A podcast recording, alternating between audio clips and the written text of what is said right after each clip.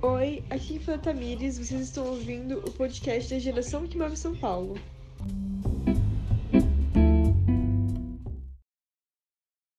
Bom, eu vou falar um pouquinho sobre o que eu enxergo o que é ser mulher jovem periférica dentro da quebrada de São Paulo. Né? Eu tenho uma realidade da Zona Leste de São Paulo, Miguel Paulista, e aqui, né, enquanto mulher, eu enxergo que e ao decorrer da história, a gente teve né, essa construção que a mulher ela tem, tem que ser sempre a dona de casa, né? Ela tem que ser sempre a pessoa que tem que se guardar para um marido e etc. E que ela também, às vezes, muitas vezes, não pode nem investir em si mesma, em se cuidar, em usar uma maquiagem. E eu acho que isso foi é, construído muitas vezes né, por falas religiosas e, e, que estão em todas as periferias, em todos os lugares, né?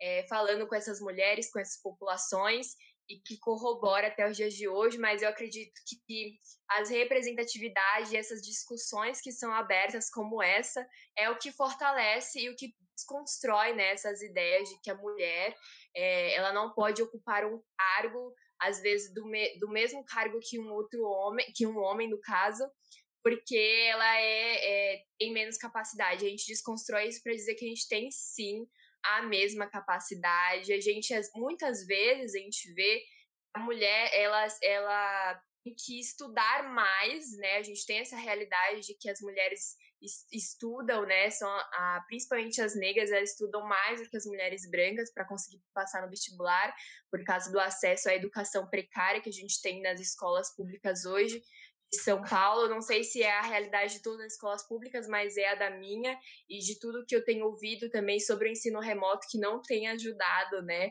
os nossos jovens, a gente enquanto juventude a passar no vestibular. E eu acho que isso acaba fazendo com que a gente desista dos nossos sonhos, principalmente enquanto mulheres. Mas eu também vejo que há pontos positivos, né, que a gente conseguiu com bastante luta, né, vamos dizer assim, é, é, superar né, algumas coisas e a gente enxerga esses pontos de significativos que melhoraram uh, e, e, deixaram a gente chegar onde a gente está, ocupando esses espaços, falando o que a gente é, falando o que pode, o que pode fazer, sonhando, né? É, foram, foram, vou citar exemplos aqui, que é super importante enaltecer essas mulheres, foram exemplos como a Dandara de, de Palmares, uma guerreira negra do período colonial do Brasil, a Michelle Obama, que é uma estadunidense, que foi a ex-primeira dama dos Estados Unidos, sendo a primeira afrodescendente a ocupar o posto. Aqui no Brasil, a gente, infelizmente, ainda não teve essa conquista afrodescendente dentro da presidência. Eu acho, eu acho que é, é muito significativo que os espaços que a gente tem direito, a gente seja representado, né? E no Brasil, a gente, apesar de ser um, um país que tem um território é, significativamente ocidental, né, muito grande, é, é, é, quase um continente o Brasil, e, e aí a gente entende que hoje é, quem está representando o povo são homens brancos, é, algumas mulheres, né, mas ainda assim são mulheres brancas, e a gente, a passos de formiga, tem representado, tem conseguido alcançar alguns cargos, a gente vê isso com a Marielle, a gente vê isso com algumas outras deputadas que também são trans e são negras e que estão ocupando esses espaços de poder, porém a gente ainda não teve um presidente, uma presidenta é, que ocupasse esse cargo e que mostrasse para a gente quanto jovem, mulher, negro, às vezes LGBT também, deficiente, que é possível é, representar a nação independente da sua origem, independente é, da sua é, capacidade física e etc também eu tenho outra aqui, assim, brasileira, né? Além da Dandara. Mas eu amo muito essa mulher, gente, pelo amor de Deus, né? A Jamila Ribeiro, gente, eu vou contar, assim, né? Tem um livro dela aqui em casa. Não sei se você já ouviu falar, né? Mas eh, já falando sobre ela, ela é uma filósofa feminista negra, escritora e acadêmica brasileira. E ela incrível, né? Ela, ela lançou um livro esse ano que é o Pequeno é, Manual Antirracista e tá bombando, né? Como, como um dos livros mais vendidos da, da seção não ficção. e que tá aí para mostrar que a gente pode, enquanto mulher, enquanto mulher negra, ocupar diversos espaços. Eu acho que é muito importante essa representatividade. Eu acho que falar sobre gênero é também falar sobre representatividade, né? O que é ter uma pessoa que fale para você, que vem da sua origem, que venha da quebrada e etc., é, dizendo para você que tem como você alcançar, e a gente entende que as pessoas que já alcançaram podem ajudar outras pessoas a subir, né? É, e a conquistar também. Eu acho que é isso, é, é uma parte muito importante da luta, do ativismo, é realmente é, tornar né, as políticas que a gente faz é, plurais, né? E não é, desenvolver uma política que só atinge determinada, determinada existência, determinado público e etc. E aí a mulher negra hoje na periferia, como eu havia dito, ela tem se tem, se dentro da pandemia é, descoberto diversas dificuldades e a gente vê isso com os casos de violência doméstica que tem aumentado, né, das mulheres que infelizmente estão sucintas a essas vulnerabilidades. Eu vou abrir o espaço para que a a Cauane, minha xará, possa trazer quais vulnerabilidades essa mulher né, está sofrendo hoje e que a gente passa, porém às vezes a gente nem percebe. Como é ser uma mulher na quebrada, chegando à tarde do serviço, eu principalmente que estudo, trabalho, imagine como é um pouco mais perigoso eu por ser mulher, não é nem por questão do horário, é eu por ser mulher, é, parece que as coisas às vezes são bem mais difíceis pra gente. Para chegar em casa às vezes é mais difícil, pelo horário que às vezes eu chego, e por vários outros motivos. É, por conta de estupro, porque se acontecer a culpada é a mulher, porque parece que as coisas acontecem, são as mulheres que são culpadas e não os homens. A gente usa uma roupa e a gente é culpada por estar usando aquela roupa.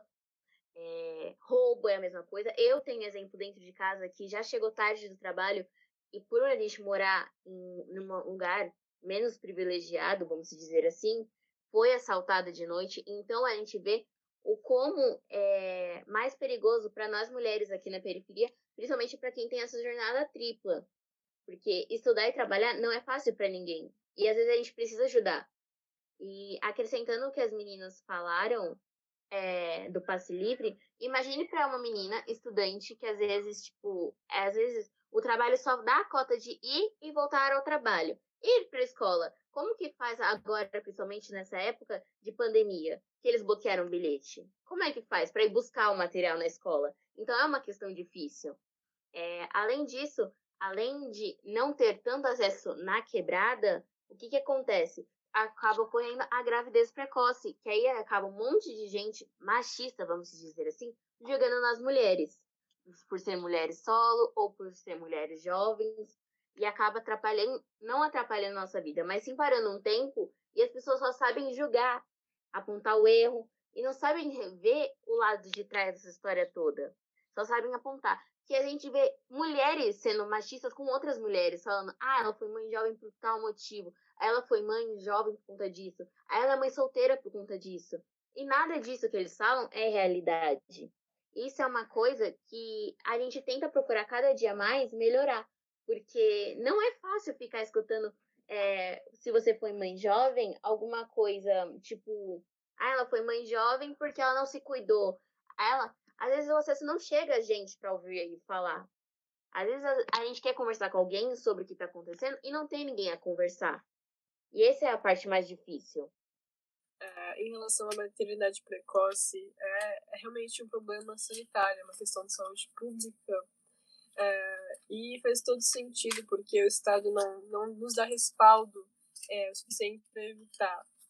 Não há um planejamento familiar, não há educação sexual nas escolas, e quando há, é, vira motivo para é, ser difamado de várias maneiras. É um discurso de kit gay, assim, são discursos assim, realmente lunáticos, enfim não há políticas uh, contra, contra concepcionais, a gente não tem é, acesso a essas coisas.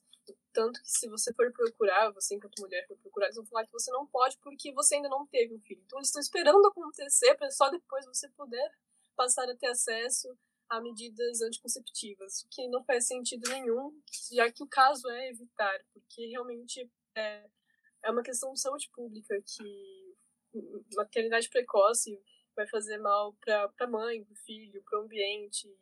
Uma, uma gravidez não planejada acarreta, assim, problemas que vão, que vão assim, é, transcender gerações.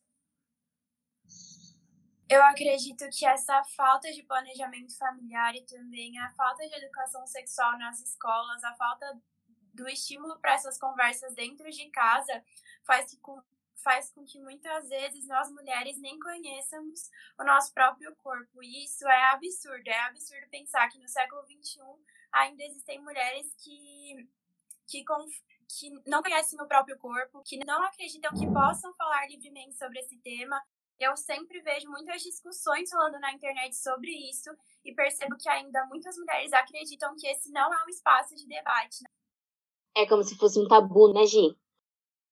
Sim, eu acredito que todas as coisas que são tratadas como tabu nunca vão melhorar e nunca vão sair do lugar. A gente precisa tirar essa ideia de que assuntos não podem ser falados, de que certas coisas devem ser deixadas como estão, porque eu acredito na mudança e acredito que isso só acontece quando a gente fala sobre os assuntos, quando a gente problematiza, quando a gente traz essa pauta à tona, porque só assim a gente consegue resolver o problema. Senão a gente só acaba acumulando e jogando a poeira para debaixo do tapete. É como as meninas falaram, né?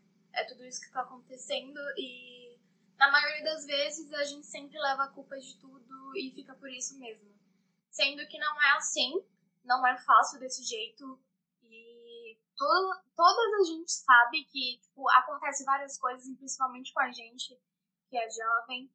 E eu acho que, assim, a gente tem um poder de fala muito grande por ter, tipo, de 15 a 18 anos e sabendo sobre várias coisas e sabendo relatar algumas coisas para vocês, é, meio que ensinando e incentivando o ensino disso. E isso é muito, muito, muito importante demais que a gente que vocês que a gente saiba e que você também é que a gente possa passar para vocês que é o que o projeto de geração que move faz. Então a gente tem que tentar, tipo, ver as coisas em empatia, olhar o lado do outro, se colocar no lugar do outro, para conseguir entender melhor o que está acontecendo. Sim, Flora, eu acho que, é, que quando você fala sobre o machismo, isso reflete muito é, em tudo que, que a gente tem enquanto relacionamento com as outras pessoas, né? Até independente de a gente estar no relacionamento amoroso e etc., o machismo ele corrobora as atitudes das pessoas é, em relação ao comportamento que elas têm que ter é, quando tratam uma mulher, né? E isso a gente vê é, um enfoque né, de, é, dessa violência que chega a ser física é, nas violências domésticas, né? Que eu quero trazer para vocês também, e na pandemia, né, a gente está no contexto do qual as mulheres muitas vezes estão confinadas com os seus, com os seus agressores, né, que muitas vezes têm é, dados que, que já dizem que essa porcentagem é muito grande em relação a, a, aos casos dos quais o agressor sempre é o marido, e, e aí a gente teve um aumento é, de pedidos de socorro e também de pedido de atendimento de polícia militar a mulheres vítimas de violência doméstica aumentaram é, nesse contexto de Covid-19 44,9% no estado de São Paulo. E também pensar que a gente